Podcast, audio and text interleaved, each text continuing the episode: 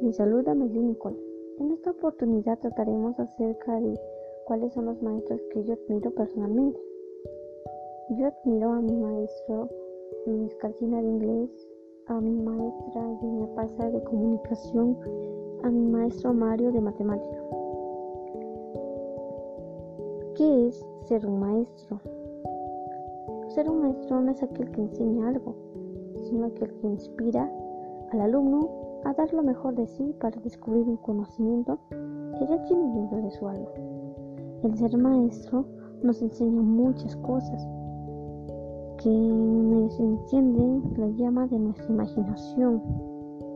Los verdaderos héroes no tienen capa, enseñan desde corazón con compromiso y esfuerzo que dan por nosotros los estudiantes.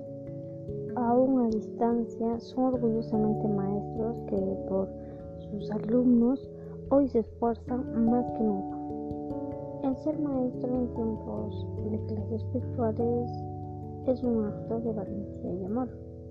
Por eso es que estoy muy agradecido por los maestros que tengo y por el aprecio que doy cada uno de ellos porque ellos cada día se esfuerzan porque nosotros aprendamos mucho. De gracias porque nos enseñaron a leer, a escribir y confían en nosotros mismos.